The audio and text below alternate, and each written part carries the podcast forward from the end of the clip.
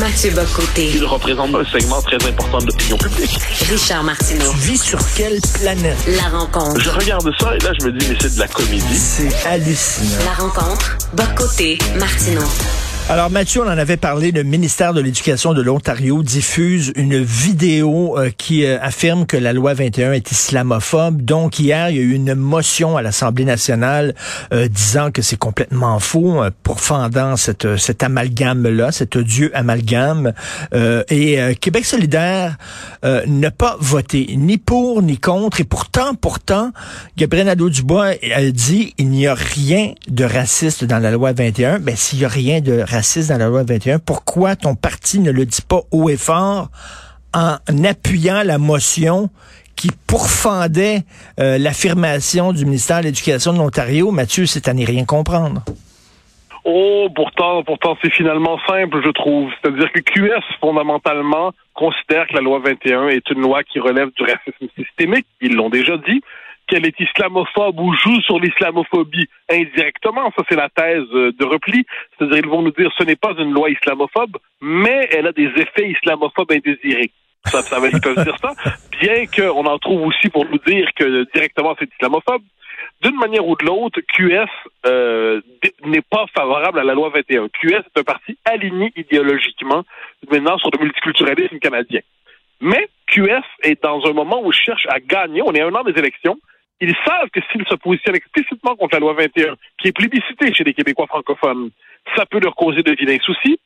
Donc, que font-ils? Ils s'en vont, euh, ils cherchent à dissimuler leur opposition, parce que finalement, si on n'en parle pas, si on passe, euh, si on rase les murs, ça va être, ça sera pas remarqué. En QS veut rejoindre en ce moment avec des thèmes économiques plus classiques une partie de la, de la classe moyenne francophone. Donc, ils veulent tout simplement ne pas être entendus sur cette question elle est pourtant centrale et on sait c'est quoi le fond des choses. QS est opposé à cette loi. Ils sont tout simplement pas capables de l'assumer dans un vote comme celui-là. Il y a un mot pour ça, pleutre. Ils sont pleutres. Oui, parce que si... aussi, poltron. Euh, il y en a toute une série de termes qu'on peut utiliser. Euh, manque de courage aberrant. Mais le fait est que QS, dans tout cela, ne nous surprend pas. Parce que tout parti qui veut croître comprend un jour qu'il y a des éléments de doctrine qui, qui entravent sa croissance.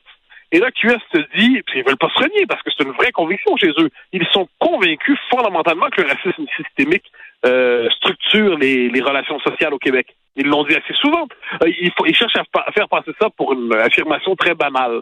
Euh, quand quand j'entendais Gabriel Nadeau-Dubois la semaine passée euh, au bilan, l'émission du vendredi soir avec Emmanuel Latraverse, vous dire qu'il y a du Québec, du racisme au Québec, pas plus, pas moins qu'ailleurs. premièrement, je dirais qu'il y en a beaucoup moins qu'ailleurs, franchement. Puis deuxièmement, la notion de racisme systémique, elle relève d'un autre registre, on en a souvent parlé, et eux, c'est un point de doctrine chez eux. Donc là, comment assumer un point de doctrine fondamental quand on le sait rejeté par la population?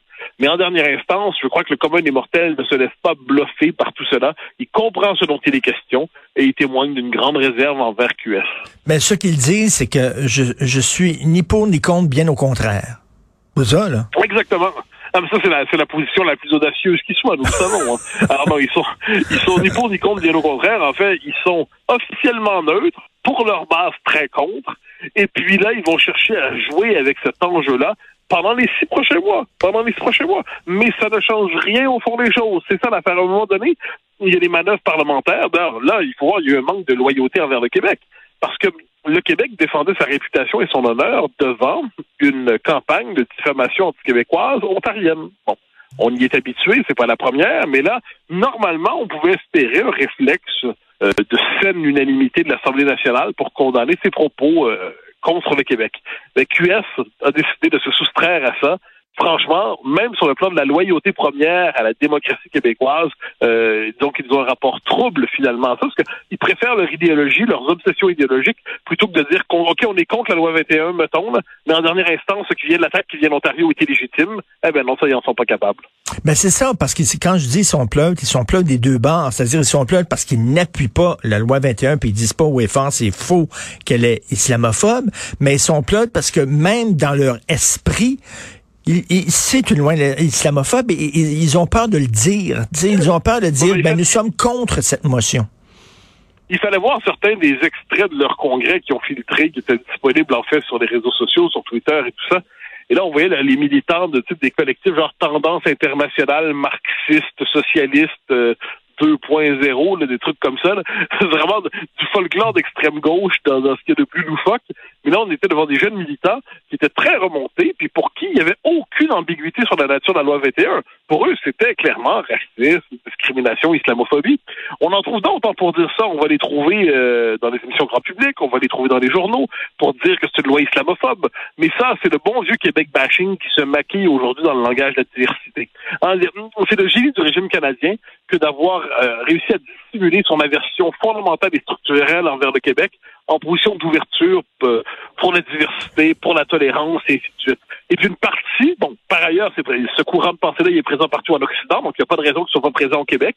Mais ce qui est particulier chez nous, c'est que là, aujourd'hui, on fait le procès de la légitimité même du droit des Québécois à décider de leurs règles collectivement, de notre droit de fixer les paramètres de notre existence collective, et on cherche à faire passer ça encore une fois sous le signe de la diversité. C'est un espèce de, de, de, de dispositif idéologique auquel on est habitué, mais euh, quand ça compte, quand il faut défendre l'honneur du Québec, QS n'est pas là. C'est assez triste, en fait. Qu'est-ce qu'on dit du Parti conservateur euh, fédéral? On dit qu'ils avancent masqués. Hein. Il y a beaucoup de gens qui disent, ah, Erin O'Toole, M. Scheer euh, se donnent des airs de modérés, mais finalement, ce sont des extrémistes masqués. Ben, la même, on pourrait dire la même chose au Québec solidaire. Ah, ben, mais, mais bien sûr, mais ça impliquait qu'on rompe avec le régime du deux poids, deux mesures. Hein, parce que ça, c'est le deux poids, deux mesures qui structure notre espace public. Donc, quand il y a des fanatiques à QS, ça compte pas. Quand il y a des hmm. extrémistes ou des radicaux parce conservateurs, là, on est terrifiés. Bon. Mais, euh, mais le fait est que, non, non, QS, faut voir la base militante de QS, comme la base militante de NPD, euh, c'est, c'est pas des joyeux lurons, là. -dire, ce sont des courants idéologiquement très militants, très radicaux, qui adhèrent à des, euh, des thèses, des théories, philosophies qui sont globalement en contradiction avec la démocratie libérale, qui sont globalement en contradiction avec, euh, on pourrait dire, les consensus élémentaires de la société québécoise. Donc là, on est devant un parti qui a tout ça. Mais les médias ont décidé que c'était la conscience morale généreuse de notre société. Donc euh, ces débordements-là, on n'en parle pas vraiment, ou on en parle sur le mode anecdotique, euh, ou on en parle de manière amusée, mais on prend pas au sérieux le fait qu'on est dans des courants qui sont plus inquiétants qu'on le dit. Écoute, euh, Dominique Anglade, qui est en congrès ce week-end, on sait que c'est pas facile pour elle. Il y a des libéraux qui disent que le Parti libéral est vraiment viré beaucoup trop à gauche, que c'est une pâle copie de Québec solidaire. Il y a des gens qui sont furieux parce que euh, les francophones ont réussi pas à les courtiser. Il y a des gens qui disent ben ils sont plus aussi fédéralistes que Couillard l'était. Bref, ça tire de tout bord, tout côté au, PLQ là. Ben, en fait, pour le Parti libéral, ce qui est assez particulier. Tant Aujourd'hui. Oui, allô? Oui, OK. Euh, on reprend, reprend ta phrase, s'il te plaît. Oui, je disais que le parti, il y a quelque chose d'absolument euh, fascinant au Parti libéral, c'est qu'on trouve une, base militante qui considère que le parti n'est pas assez fédéraliste. Oui. Mais ils ont besoin de quoi de plus exactement? Ils ont besoin de quoi? C'est quoi la revendication de plus? Que le Québec endosse le multiculturalisme, abolisse la loi 101, puis demande la transformation de la province de Québec en, annexe lointaine de l'État fédéral? Ils ont besoin de quoi pour être plus fédéralistes? Ils ont congédié la possibilité même de la souveraineté. Ils demandent plus, ils ne font plus d'une modification constitutionnelle un élément de programme essentiel. Ils ne défendent d'aucune manière la loi 101. Ils ne défendent d'aucune manière le statut français du Québec. Ils sont favorables à une hausse de l'immigration globalement, mais ils ont besoin de quoi de plus? Donc finalement, pour ces gens-là, le problème, c'est l'existence du peuple québécois, il faut bien le dire.